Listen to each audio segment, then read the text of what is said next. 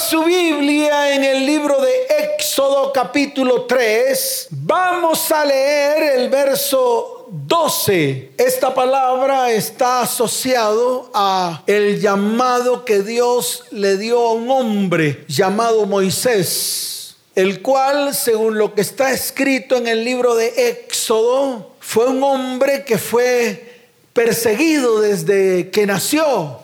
Faraón en ese tiempo, un faraón que no conocía a José, mandó a matar a todos los hijos varones que nacieran de las hebreas, que nacieran de qué? De las hebreas, varones. Y entre ellos nació Moisés. Moisés fue llevado hasta la puerta de la casa de Faraón por el río Nilo. ¿Por dónde? Por el río Nilo. Para protegerlo fue colocado en una canasta, la cual fue, fue llenada de brea, y allí fue puesto Moisés y fue llevado hasta la puerta de la casa de Faraón. Moisés fue criado en casa de Faraón. Conocía las leyes de Egipto, conocía las que las leyes de Egipto. Fue un hombre preparado, fue un hombre que preparado.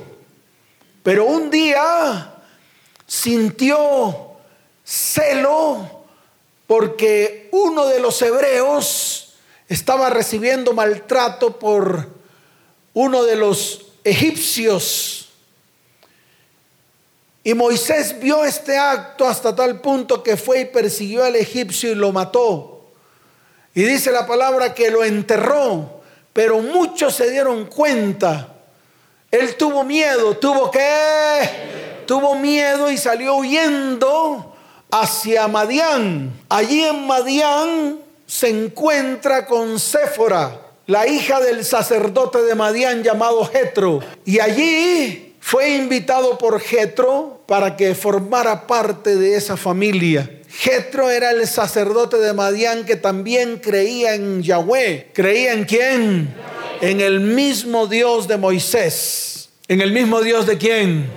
En el mismo Dios de los hebreos o de los hijos de Israel. Moisés tuvo dos hijos con Séfora, uno de ellos llamado Yersón. ¿Cómo se llamaba ese hijo? Y dice la palabra que Moisés se fue a apacentar las ovejas de Jetro, su suegro. Tal vez Moisés estaba haciendo una tarea que no le correspondía. En todo caso, Moisés en la falda del monte, en la falda del qué? En la falda del monte Oreb, allí se le apareció Dios en una zarza ardiendo. Es decir, él vio que algo estaba pasando con esa planta, una zarza y ardía la zarza, y él vio que esto no era normal y se acercó. Cuando se hubo acercado allí a la zarza, hubo una voz que le habló y le dijo, Moisés, quédate quieto quita las sandalias de tus pies porque el lugar que pisas es un lugar santo. 40 años después, Moisés recibió la orden de Dios. ¿La orden de quién? De Dios. ¿Y por qué recibió la orden de Dios? Porque los hijos de Israel clamaban a Dios. ¿Qué hacían los hijos de Israel? Clamaban a Dios y el clamor de los hijos de Israel, de ese pueblo que Dios escogió desde el momento en que le habló a Abraham, que le dijo que de él iba a salir una descendencia, entonces ese clamor de los hijos de Israel subió delante de Dios a causa de la opresión que los egipcios habían ejercido sobre los hijos de Israel. Dios hubiese mandado rayos, hubiese quemado toda la, todo el país de Egipto, hubiese destruido la ciudad a Faraón, pero no lo hizo de esa manera. Llamó a un hombre para que hiciera la tarea. Llamó a un hombre para qué? Así como te está llamando a ti para que hagas la tarea. Tal vez la tarea inconclusa que un día Dios colocó en tu vida. Porque tal vez hemos comenzado muchas tareas. Comenzamos la tarea de enamorarnos de una mujer, en el caso de los hombres, las mujeres de enamorarse de un hombre. Tal vez en medio de ese enamoramiento hubo relaciones sexuales, tal vez a través de las relaciones sexuales nacieron hijos, pero un día no completamos la tarea de ser papás, de tener una familia y de bendecir a nuestro cónyuge y a nuestra descendencia. Pero Dios hoy quiere volver a retomar a través de una promesa que Dios nos ha entregado. La promesa de que el corazón de los padres se vuelvan hacia los hijos y el corazón de los hijos se vuelvan hacia los padres, que está en el libro de Malaquías, capítulo 4, verso 6. Y tal vez ese mismo, esa misma tarea la está colocando hoy en medio de vidas, hogares y descendencias. El poder ir a los nuestros. El poder ir a dónde? A los nuestros, a los próximos, a los más cercanos, para ser instrumento, para que ellos sean libres, para que ellos salgan de la esclavitud, para que ellos salgan a la libertad y para que ellos gusten, para que ellos que de las promesas que Dios le ha entregado a su pueblo. ¿Cuántos dicen amén? pero tenemos que tomar decisiones. Por eso la palabra en el libro de Éxodo capítulo 3, verso 12, la palabra dice, y él respondió, ve porque yo estaré contigo y esto te será señal de que yo te he enviado cuando hayas sacado de Egipto al pueblo, serviréis a Dios sobre este monte. ¿Serviréis a Dios sobre qué? levante su mano derecha y dígale, Señor, es una orden que tú me estás dando. Tú quieres que yo vaya, pero tú me das la promesa que tú estarás conmigo. Y la señal es que cuando yo haga la tarea que tú me has mandado hacer, cuando yo sea obediente a la tarea que tú me has mandado hacer, entonces mi casa, mi hogar y mi familia vendrán a este monte. Y en este monte te adoraremos, te exaltaremos, bendeciremos tu santo nombre y te daremos gracias por todo lo que tú harás en medio de mi vida, en medio de mi casa, en medio de mi hogar y en medio de mi descendencia. ¿Cuántos dicen amén? Dele fuerte ese aplauso al Señor. ¿Cuántos lo creen? ¿Cuántos lo creen? ¿Cuántos lo creen? Mire, hoy día en medio de un mundo de muchas oportunidades, en medio de un mundo en el cual todo ya está ante nuestros ojos. Si usted entra a un navegador de internet se da cuenta que todo está abierto ante nuestros ojos. Está lo bueno y está lo malo. Está lo que mírelo y verá. En su celular usted tiene el mundo abierto ante sus ojos. Está lo bueno y está lo malo. En sus conversaciones, en las redes sociales, está todo. Lo bueno y lo malo. Mírelo y verá. El mundo le ofrece toda serie de oportunidades. La oportunidad para seguir el bien y la oportunidad para seguir el mal. La oportunidad para hacer lo bueno y lo recto ante los ojos de Dios y la oportunidad de hacer lo malo y lo inmundo ante los ojos de Dios. El mismo Señor nos dice en su palabra que Él nos pone a escoger. Él nos coloca o lo bueno o lo malo, o la bendición o la maldición, o la prosperidad o la ruina. Y nos dice, escoge pues, como nos dice? Dígalo fuerte, como nos dice? Nos dice, escoge pues la vida para que vivas tú y tu descendencia. Muchos de nosotros no hemos escogido la vida y la bendición. Muchos hemos escogido la muerte y la maldición. Y las consecuencias las vemos. Están frente a nosotros. La destrucción las vemos. Está frente a nosotros. No se esconde de nosotros. Todo el mundo está viendo lo que está pasando en nuestra familia. Todo el mundo está viendo lo que está pasando en nuestras descendencias.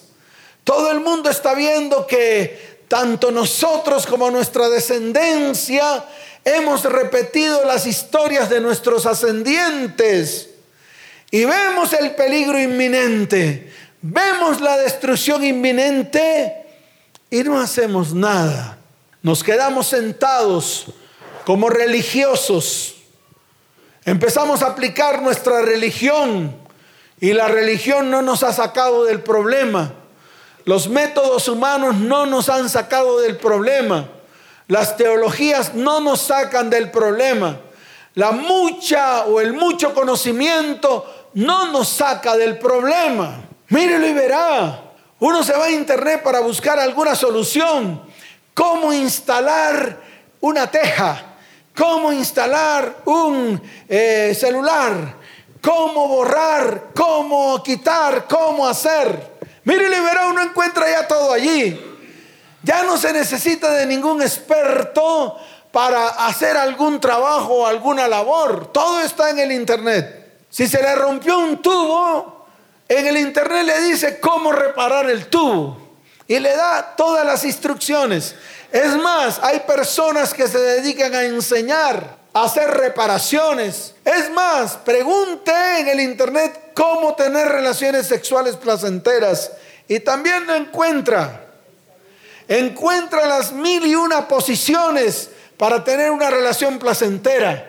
Pero nunca le dice ni le, ni le advierte que si tiene ese tipo de relaciones algo puede pasar en su vida. Ese es el problema. Que a pesar de que vemos que lo malo está a flor de piel, no nos apartamos de la maldad. Vemos que la maldición está a flor de piel y nunca nos apartamos de la maldición. Y ese es el problema que tenemos hoy. Nos vemos bombardeados por una cantidad de llamados a participar o a aceptar de toda serie de actividades que el mundo ofrece. Es más, hoy la feria de la salvación está a flor de piel. Las iglesias ofrecen a flor de piel la salvación, es que la salvación está en esta iglesia. Cuando usted haga lo que nosotros le decimos que haga, usted va a ser salvo. Las iglesias hoy en día están ofreciendo muchas diversiones. Celebran todos los días del año. El día de la Virgen, el día de la Virgen de la Inmaculada Concepción, el día del nacimiento de Tamuz, el, día de la glorificación de la Virgen vestida de azul y blanco. Mírelo y verá. El día de, en mayo, pues ponen eh, mariachis para celebrar a, a la Virgen vestida de azul y blanco. Y usted lo celebra. El día del santo, no sé qué, usted celebra ese día del santo. Y más, lleva a su novia o a su mujer. Y es más, le da flores celebrando a un demonio. Y de eso estamos llenos. El día de la muerte y de Satanás, entonces lo ponen a usted a ir a la iglesia. Y no importa, disfrácese de ángel. Pues no se disfrace de diablo, sino de ángel para contrarrestar. Usted no contrarresta, usted se une a la celebración. Y nosotros los cristianos seguimos en los mismos ritos, en los mismos rituales del mundo. ¿Por qué? Porque estamos siendo bombardeados de luces, humo, de visiones, de sueños de hombres que nada tiene que ver con los sueños de Dios. Los sueños de Dios siempre serán los mismos. Cuando Dios vio la tierra desordenada y vacía, se paró para reconstruir la tierra a través del Espíritu Santo y a través del Verbo. Y se reconstruyó la tierra y se la volvió a entregar el hombre. ¿Se la volvió a qué? Dígalo fuerte, se la volvió a qué? A entregar al hombre. Porque eso es lo que Dios anhela. Dios anhela restaurar, restituir tierras que en este tiempo están destruidas. Y estoy hablando de su tierra, estoy hablando de su familia, estoy hablando de su hogar. Y lo quiere hacer porque ese es el anhelo, siempre lo ha sido. Mire, cuando la maldad proliferó en la tierra, en el libro de Génesis capítulo 6, Dios miró a ver a quién encontraba. Dios miró qué. Dígalo fuerte, Dios miró qué. Claro, a quien encontraba y encontró a uno llamado Noé. De pronto ese Noé es usted y usted escondiéndose de Dios. ¿Y qué hizo? En esa arca montó a una familia. ¿Montó a quién? que haya entrado uno que tenía la simiente de Satanás, tal vez porque estaba contaminado de todo lo que hacían los hombres. Pero volvió a secar la tierra, la tierra se puso verde, floreció y descendió Noé y dice, Noé y su familia. Noé y quién? No, no es solito, no, no es solito. No es el individualismo lo que está primando hoy. Dios no quiere individuos, Dios quiere familias. ¿Y por qué Dios quiere familias? Porque si no hay familias, la tierra se destruye. Pero hoy en día todos están siguiendo lo que Satanás está implantando en la tierra, individuos. Por eso el individuo hoy puede hacer lo que se le da la gana. Por eso el hombre hoy puede acostarse con una mujer, preñarla y dejarla tirada. Y se puede acostar con la otra, preñarla y dejarla tirada. Por eso las mujeres se pueden acostar con quien se les da la gana, sin mirar el futuro, sin mirar familia. Por eso las mujeres hoy se levantan con más músculos que el hombre a decir yo puedo sola.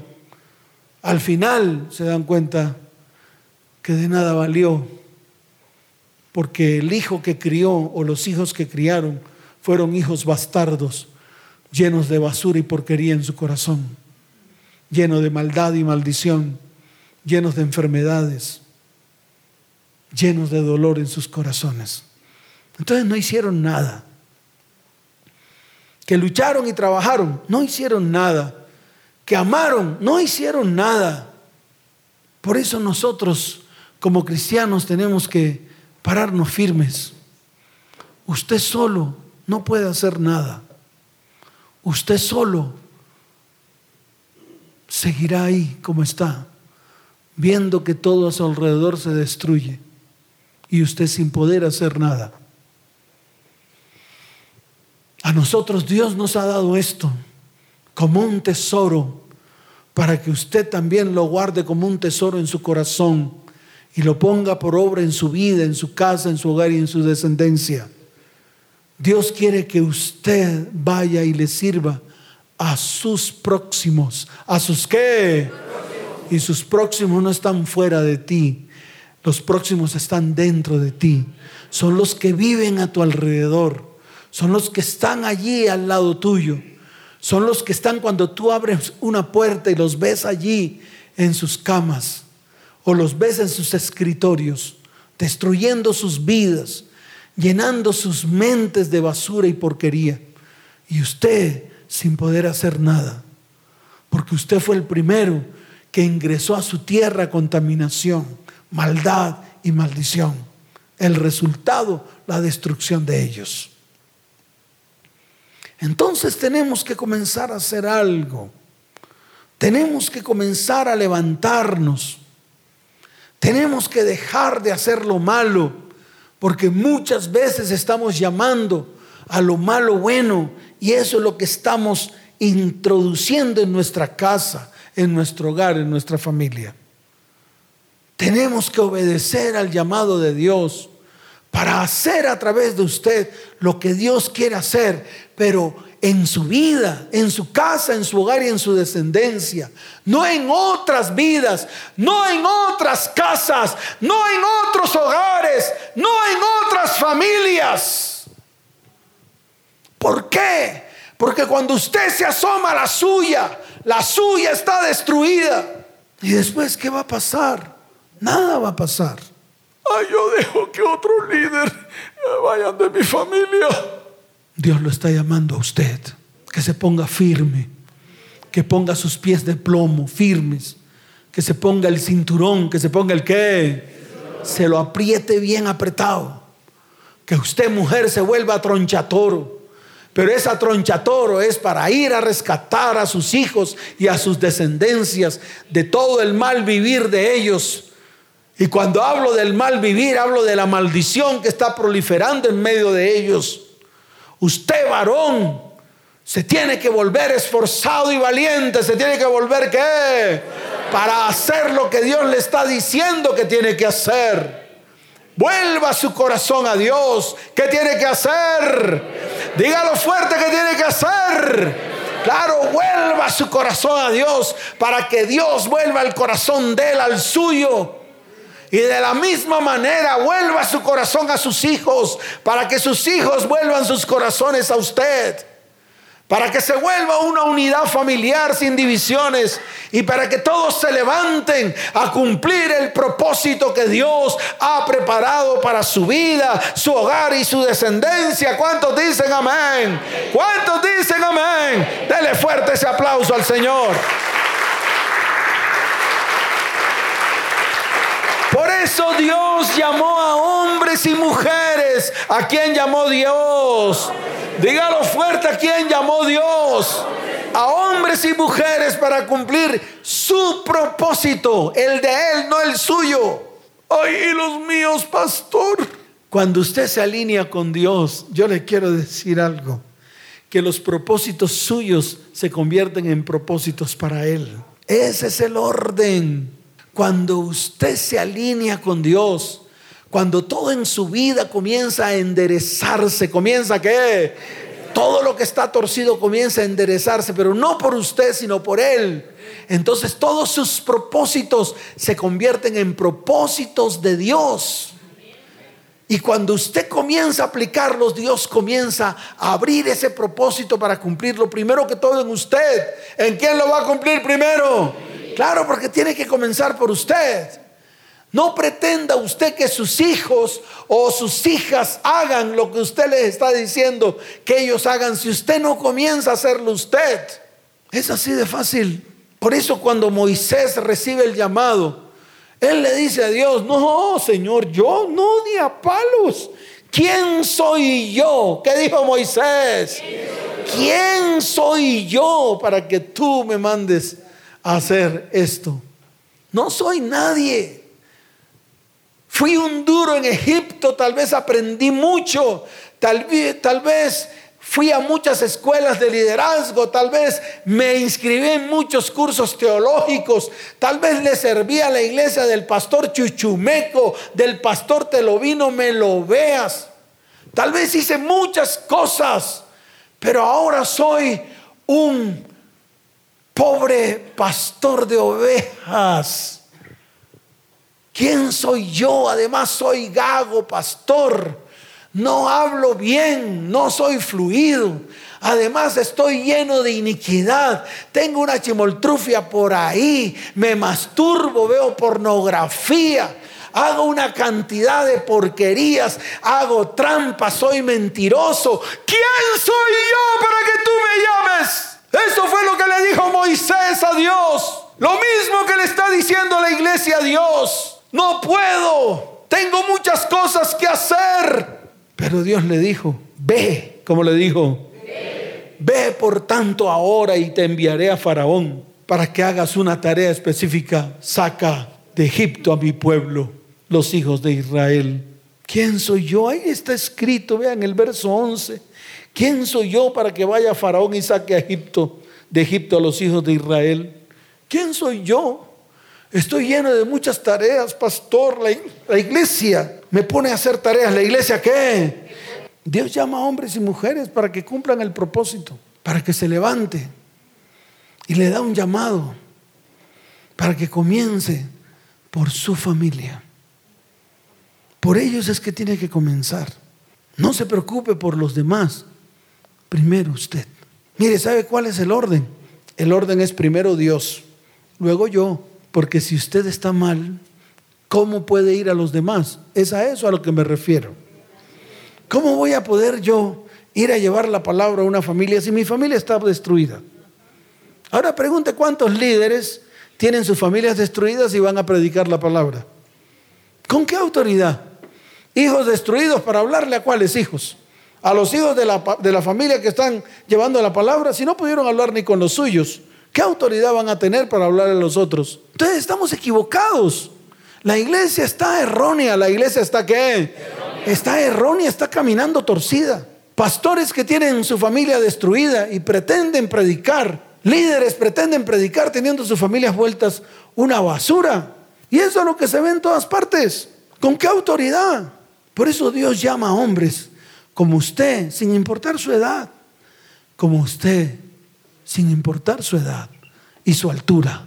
Como usted como usted que se está durmiendo ahí. Pégale un codazo. Pégale un codazo. Como tú, como tú. Ya basta de seguir cometiendo los mismos errores. Ya basta de seguir repitiendo historias. Si ves que no ha habido solución en tu vida, los errores que cometemos no traen solución a nuestras vidas, antes nos hunden más. Entonces sí tenemos que hacer. Usted tiene que hacer lo que tiene que hacer. Deje de poner cara de soquete. Es que es así, es que somos muy religiosos. Creemos que porque tenemos el sello de cristiano en la frente ya somos, ya todos lo somos. Ya yo creo en Dios, Dios me tiene que ayudar por eso. No, ya basta de ser religioso. Hay que levantarse, hay que qué? Claro, levantarse para obedecer y para hacer el propósito que Él, Dios, tiene para su vida, su casa, su hogar y su descendencia. ¿Cuántos dicen amén? Por eso uno solo que se levante es suficiente. Dios no necesita ejércitos. Dios no necesita que vayan un poco de viejas a su casa a hacer yuca, racacha, piña. ¿Qué es lo que yo he visto? Aquí llegan personas, cipotes personas que interceden. Dios no necesita ejércitos. Dios necesita uno que tome la decisión. ¿Qué necesita Dios? Uno que tome la decisión. Es suficiente. ¿Qué hace Él?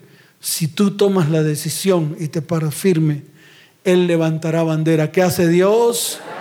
Levanta bandera y va delante de ti y empieza a abrir el camino que tú con tus fuerzas nunca pudiste abrir. Y Él comenzará la restauración y la restitución de tu vida, tu casa, tu hogar y tu descendencia. ¿Cuántos dicen amén? ¿Cuántos dicen amén? Dele fuerte ese aplauso al Señor.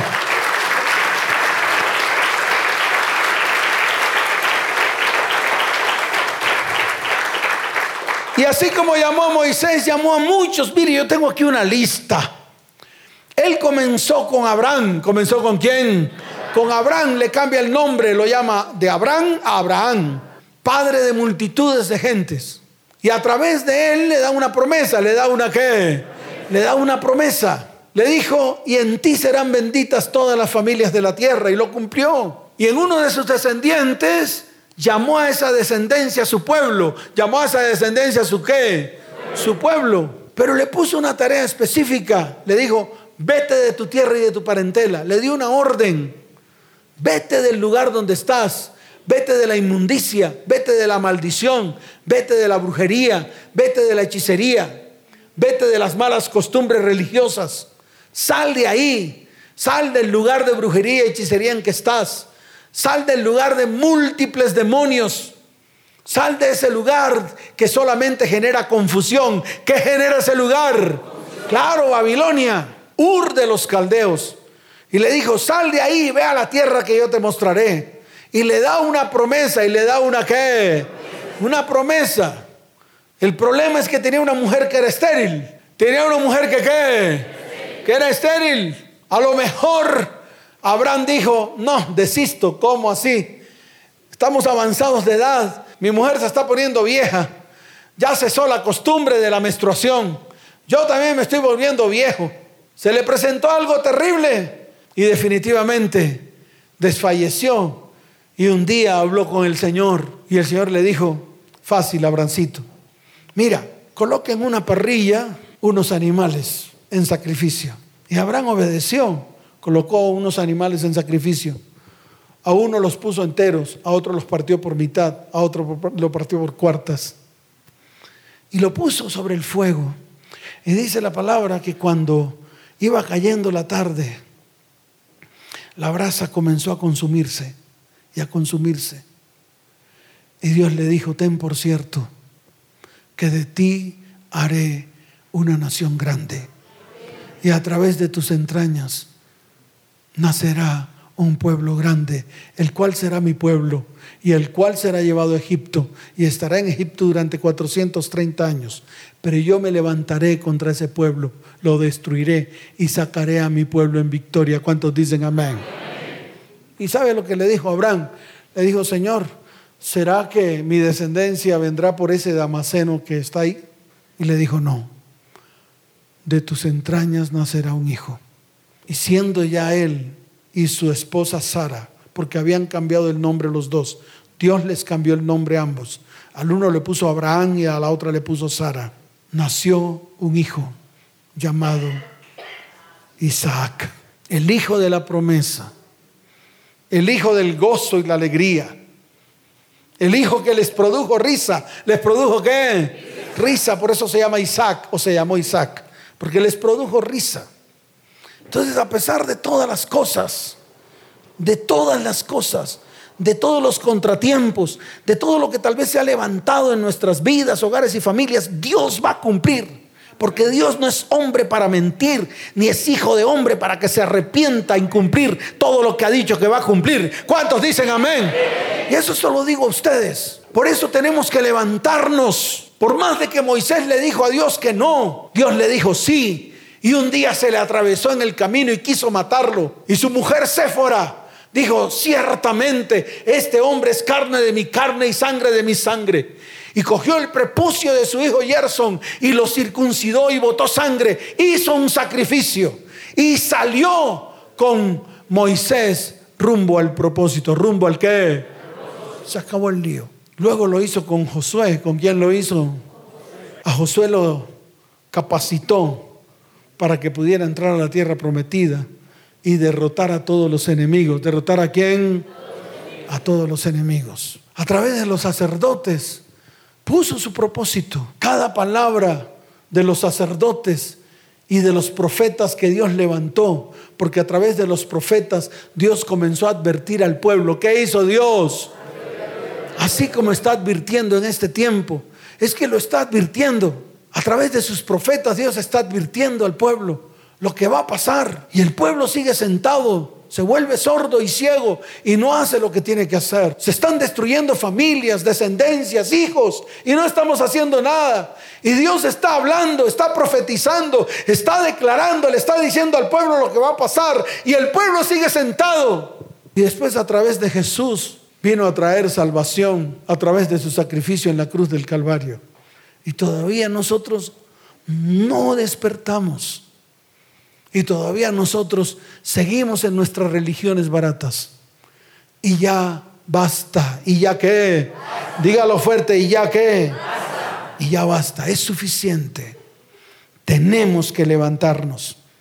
Tenemos que levantarnos. Y Él nos hace varios llamados, pero todos los llamados convergen en uno solo en que haya uno que tome la decisión, en que haya uno que vaya delante de Dios, en que haya uno que se limpie, en que haya uno que deje atrás el pecado, en que haya uno que atraviese el río, en que haya uno que diga, yo lo voy a hacer, cuésteme lo que me cueste. ¿Cuántos dicen amén?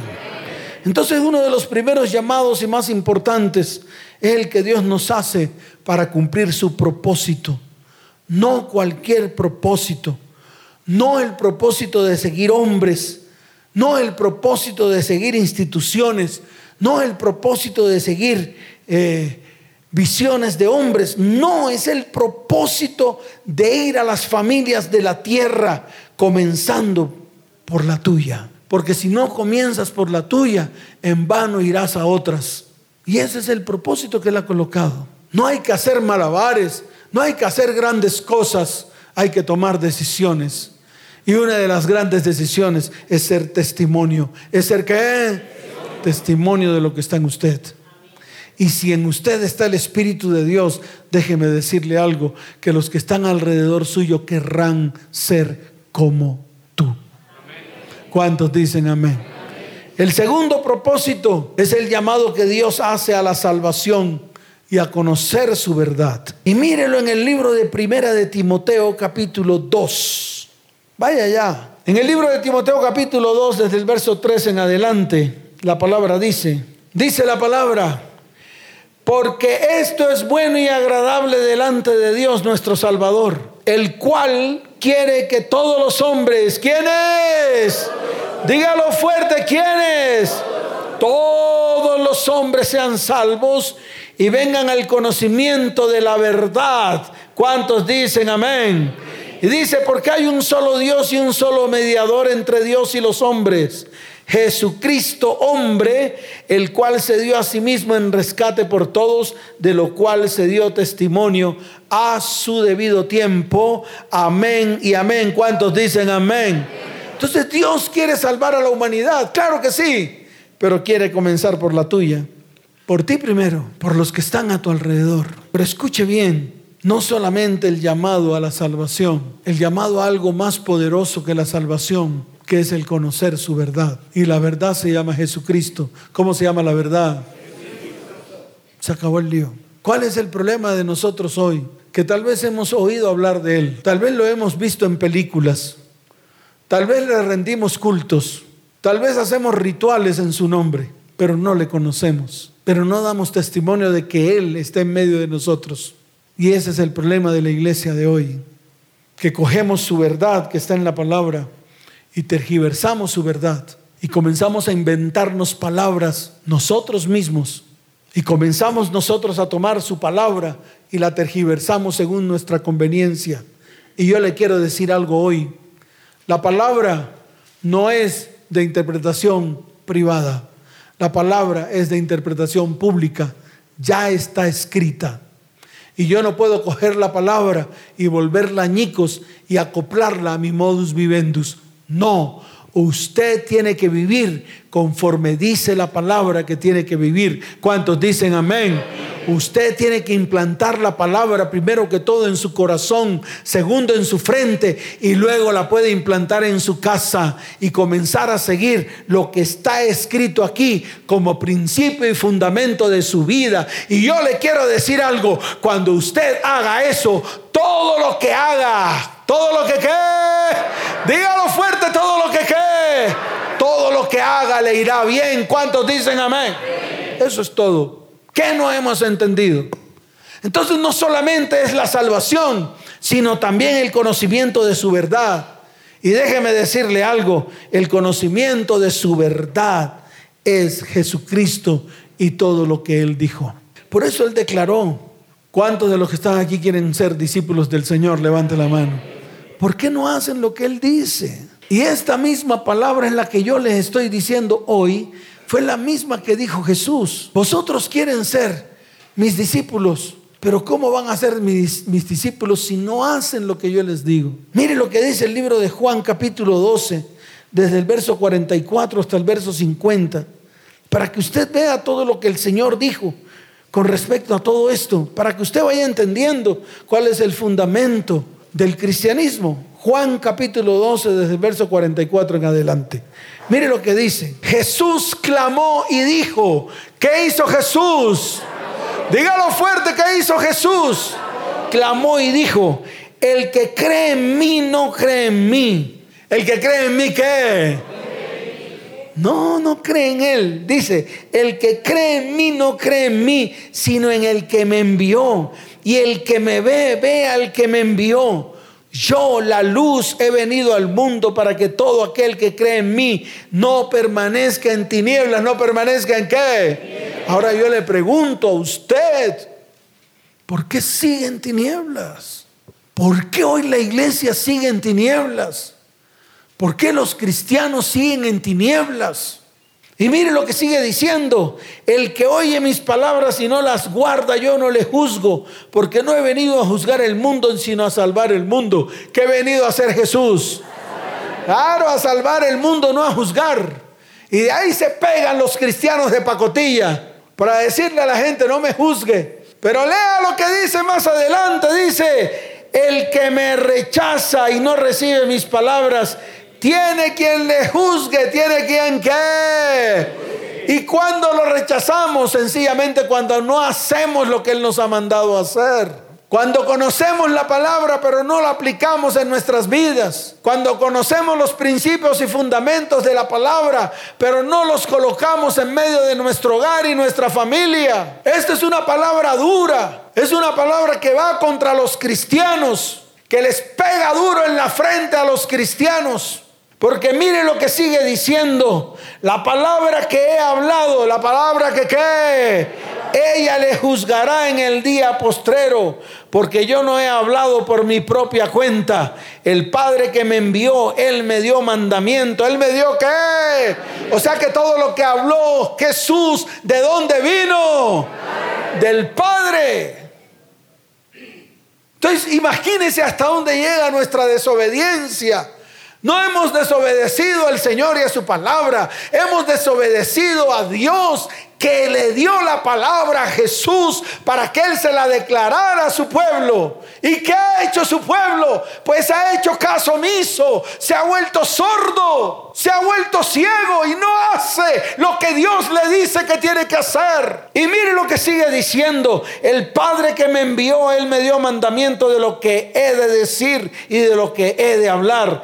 Y sé que su mandamiento es vida eterna, es que, dígalo fuerte, es que es vida eterna. Así pues lo que yo hablo, lo hablo como el Padre me lo ha dicho. ¿Cuántos dicen amén? Y volvemos a lo mismo que declaré al comienzo en Deuteronomio. Por eso Dios no cambia su léxico.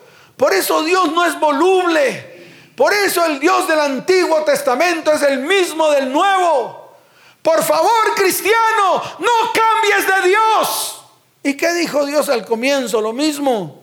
Yo coloco delante de ti la vida y la muerte, la maldición, la bendición y la maldición. Escoge pues la vida para que vivas tú y tu descendencia. Es esto mismo que está aquí. Y sé que su mandamiento es vida eterna. Su mandamiento es qué? Claro, su mandamiento es vida. Por eso usted está muerto. Esa es la razón por la cual usted está muerto. Porque usted ha obedecido más mandamientos mundanos. Y los mandamientos mundanos lo llevan a la muerte. Y mire y verá. Asómese a su vida. Y su vida está llena de oscuridad, tinieblas y muerte. Asómese a su familia. Y su familia está llena de oscuridad y muerte. ¿Por qué? Porque todos los mandamientos que el mundo te ha dado ha traído muerte a tu vida y tú los has aceptado y los has introducido en medio de tu hogar y tu descendencia se copió. ¿Tu descendencia qué? Claro, dígalo fuerte, tu descendencia qué? Claro, se copió, repitió tu historia. Por eso ya basta. Uno que se levante. ¿Cuántos?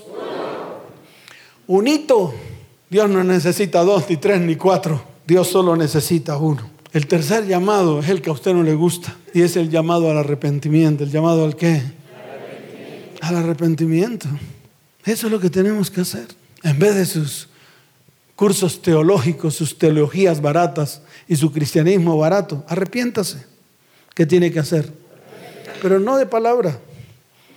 No le sirve de palabra. No le sirve poner cara de cuchiflí. Eso es lo que hacemos. Vamos a un retiro espiritual a poner cara de cuchiflí. Y por allá un man tocando la guitarra. Clink, clink, clink. Y usted llorando. Eso no lo salva. Eso no es arrepentimiento. Eso se llama baratija. ¿Cómo se llama eso? Baratija espiritual. Baratos, cristianos baratos. Todo lo que hacen es baratija delante de los ojos de Dios. El verdadero arrepentimiento es cuando usted se levanta y va por lo que tiene que ir. Va para restaurar y restituir todo lo que destruyó. Ese es el arrepentimiento. Arrepentimiento no es colocar carita de cuchiflí y llorar como con lágrimas de cocodrilo. Deje de ser cocodrilo. Conviértase de verdad en un varón y en una mujer de Dios que se levanta firme y que su arrepentimiento sea para la restauración y la sanidad de su vida, su hogar y su descendencia. ¿Cuántos dicen amén? Eso es todo. A la gente no le gusta oír estas cosas, pero la gente va a tener que oír o va a tener que oír. ¿Cuántos dicen amén? Y lo dice el libro de Hechos de los Apóstoles, se lo voy a mostrar. Aunque está en el libro de Marcos, está en el libro de Mateo. Mire lo que dice el libro de Mateo, para que usted lo vea que desde el comienzo se habló de lo mismo. Dios no ha cambiado su léxico. Dios no ha cambiado su evangelio. El hombre es el que ha cambiado su evangelio. El hombre Mire lo que dice Mateo capítulo 3, verso 2. Y diciendo arrepentíos, ¿cómo dice? Dígalo fuerte, ¿cómo dice? Porque el reino de los cielos se ha acercado. Mire lo que dice Marcos capítulo primero, verso 15. Yo le puedo mostrar en toda la extensión de la palabra para que usted lo vaya entendiendo. Mire lo que dice el verso 15 de Marcos capítulo primero diciendo, el tiempo se ha cumplido, como dice, el tiempo se ha cumplido y el reino de Dios se ha acercado. ¿Y el reino de Dios qué? Pero no se queda ahí, ahí se queda la iglesia. Ahí se quedan pastores y apóstoles hablando paja. Se acercó el reino de los cielos. Aquí está el reino de los cielos.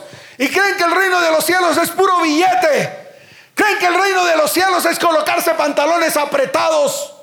¿Creen que el reino de los cielos es colocarse zapatos de punta de oro y de plata? ¿Creen que el reino de los cielos es hacer pactos económicos para que Dios multiplique a cien y a mil y a un millón de veces? Mentirosos. Son unos mentirosos.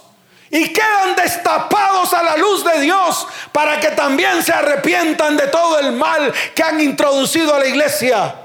Mire que no se queda ahí, dice, y el reino de Dios se ha acercado y hay un punto y coma. Quiere decir que continúa la frase, que solamente hay que hacer una pausita para respirar. Y dice la palabra, arrepentíos, como dice. Dígalo fuerte, como dice. Y creed en el Evangelio. ¿Creed en qué? Pero no en su Evangelio ni el, evangelio, ni el evangelio del pastor Chichumeco, ni el, el evangelio que se inventaron algunos. No, el evangelio que está aquí en la palabra, que me la tengo que comer completa que es miel a mi boca y que después se vuelve agria en mi estómago, porque para poderla cumplir me tengo que parar y comenzar a ejecutarlo. Y eso trae amargura, eso trae dolor, eso trae no puedo. Eso trae, por favor, Señor.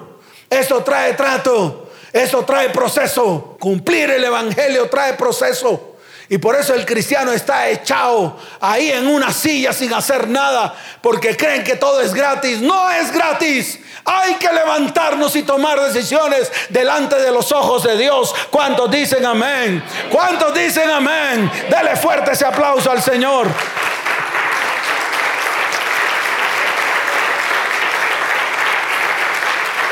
Y mire lo que dice el libro de Hechos de los Apóstoles, capítulo 3, que es una palabra que Dios dio a la iglesia. Antes que hacer cualquier cosa, esta es la palabra que Dios dio a la iglesia. Antes de hacer cualquier cosa.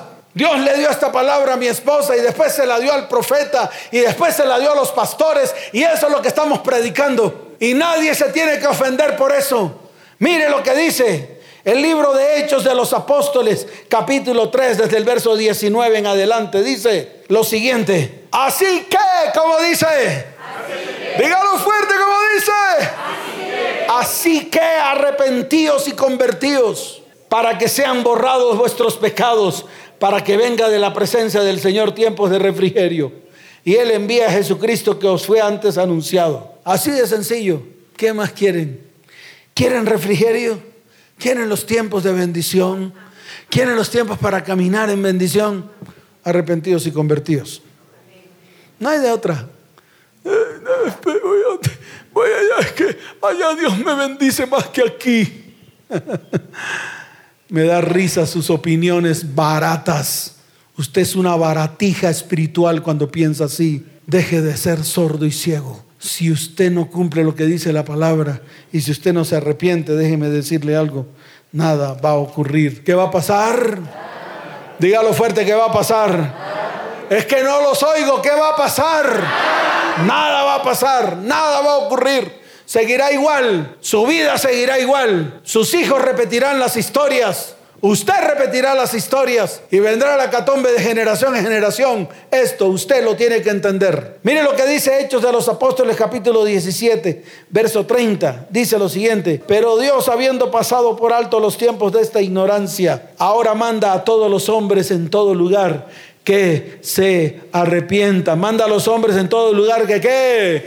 Dígalo fuerte, manda a los hombres en todo lugar que qué. A todos a los de la iglesia Cuchiflí, a la de la iglesia más grande, a la más chiquita, a la más paupérrima, a la que no tiene nada, a todas las iglesias. No se escapa ninguna a que se arrepientan. A todos. No es exclusivo de una iglesia. Es de todos aquellos que han aceptado a Cristo en su corazón. Si usted ha aceptado a Cristo en su corazón, es necesario que usted se arrepiente y se convierta. Se acabó el lío. ¿A quién? No a su pastor bonito. No a su pastor bonito que habla bonito. No, a ese no. A ese no, ese no, ese no lo puede salvar a usted. Es más, ese ni siquiera extenderá la mano para salvarlo a usted ni a su familia. Antes, por el contrario, él le tuerce el rabo a usted. Ese es el primero que le tuerce el rabo, ese es el primero que le da la espalda. Y le dice, es problema tuyo. Pero pastor, yo hice un crédito en el banco Colputria y saqué un millón de pesos y se lo di a la iglesia. Y ahora no tengo cómo pagarle, me van a embargar, me van a quitar lo poquito que tengo en mi casa. Aquí viene uno así, sacó un crédito en el, banco, en Colputria de un millón de pesos y no pudo pagar las cuotas. Y ya le embargaron su casa. Y cuando fue donde su pastor querido, su pastor bonito, ese bonito, ese con cara de ángel, pero mente de Judas, porque cuando hace estas patrañas, la mente que tiene es la de Judas, porque se levantas a destruir familias, hogares y descendencias y los manipula cuando fue allá y le dijo, ese es problema suyo. Y le dijo él, no es problema mío, usted es mi pastor. Entonces inmediatamente le dije, ¿quién es su líder? Porque eso es lo que hacen. Porque no tienen los calzones suficientes para ir a las familias a restaurarlas, a pesar de que ellos son los que las han destruido. Hablando con mi esposa en estos días, nos empezamos a preguntar acerca de las hijas de toda esa cantidad de líderes y todas esas hijas destruidas y vueltas nada. Y el pastor todo bonito y las hijas de sus discípulos vueltas una porquería. Ya basta. Aquí o nos unimos y nos levantamos todos juntos y nos tomamos de la mano y decimos en voz alta, uno solo que se levante y nos levantamos todos juntos. Déjeme decirle algo que eso tiene poder en los cielos y en el reino espiritual. ¿Cuántos dicen amén? Dele fuerte ese aplauso al Señor. Colóquese en pie. Y el último llamado que Dios nos hace es el llamado a ser santos, a ser apartados. ¿A ser qué? Dígalo fuerte, ¿a ser qué? Él nos llama a ser santos, nos llama a ser qué? Mire lo que dice Primera de Pedro capítulo primero, para que usted vea todo lo que Dios quiere hacer por nosotros, para que de una vez por todos tomemos decisiones firmes. En el libro de Primera de Pedro capítulo primero, verso 14. La palabra dice lo siguiente, como hijos obedientes no os conforméis a los deseos que antes teníais estando en vuestra ignorancia, sino como aquel que os llamó es santo, sed también vosotros santos en toda vuestra manera de vivir. ¿En qué? ¿En qué? En toda, en toda, no dicen alguna, no solamente en el área espiritual, cuando usted viene a levantar sus manos y a cerrar sus ojos y a cantarle al Señor, en toda en el área emocional, cuando usted permite que Dios comience a sanar su corazón, porque escrito está, por su llaga fuimos nosotros curados. No solamente en el área física, porque ciertamente llevó nuestras enfermedades y sufrió nuestras dolencias. No solamente en el área sexual, en todas las áreas, en toda nuestra manera de vivir. Y dice la palabra porque escrito está, sed santos porque yo soy santo. Y santo no significa colocar carita cuchiflí, todo el mundo delante de los demás, parecen todos bonitos.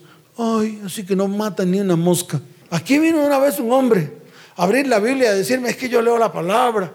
Y la mujer estaba al lado, y él yo leo la palabra, y la mujer estaba al lado, y yo hago esto, y la mujer estaba al lado. Y lo primero que le dijo la mujer cuando habló ella, le dije, ahora habla tú. Y dice, pastor, mire, en la WhatsApp él tiene una vieja con la cual se comunica.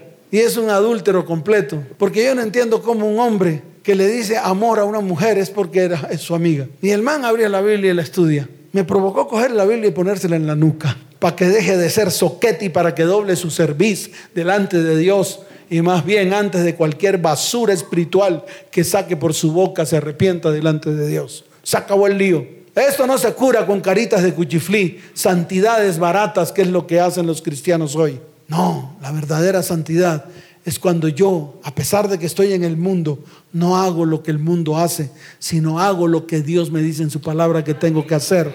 Eso es ser apartado. Esa es la santidad. ¿Cuántos dicen amén? ¿Están listos? Listo. Yo dije que todos los líderes iban a estar adelante, pero no mirándolos a ustedes, que es lo que hacen en las otras iglesias.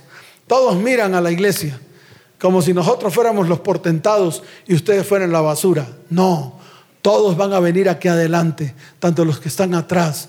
Todos van a estar aquí adelante mirando al altar. ¿A dónde vamos a mirar? ¿A dónde vamos a mirar? Dígalo fuerte, ¿a dónde vamos a mirar? Humillados delante de Dios. ¿Cuántos dicen amén?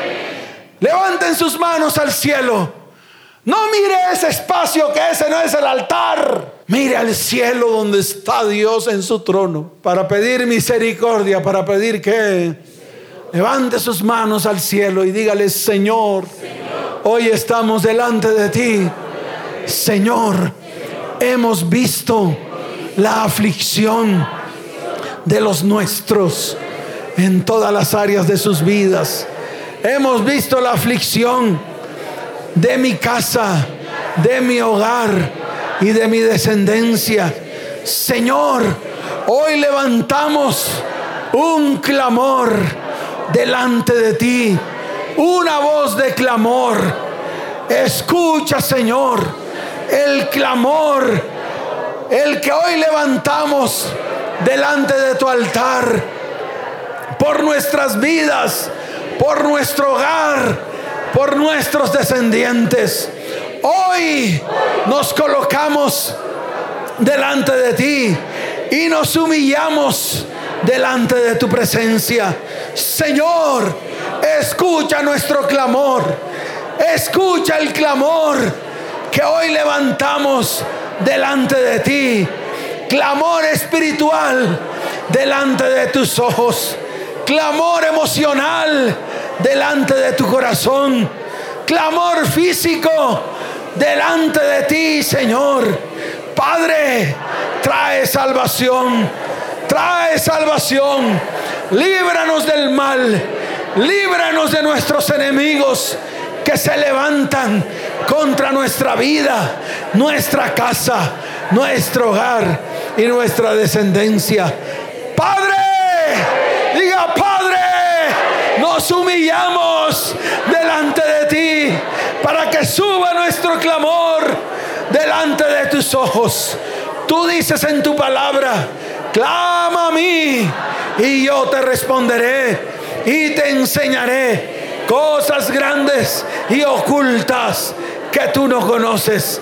Hoy clamamos a ti. Este pueblo levanta sus manos y se rinde ante ti. Padre, así como dijo Isaías, heme aquí. Como dijo, como dijo, como dijo, como dijo, diga, heme aquí, envíame a mí, a nuestras vidas, a nuestros hogares y a nuestras descendencias para que se cumpla tu palabra. Tú harás volver el corazón de los padres hacia los hijos y el corazón de los hijos a los padres.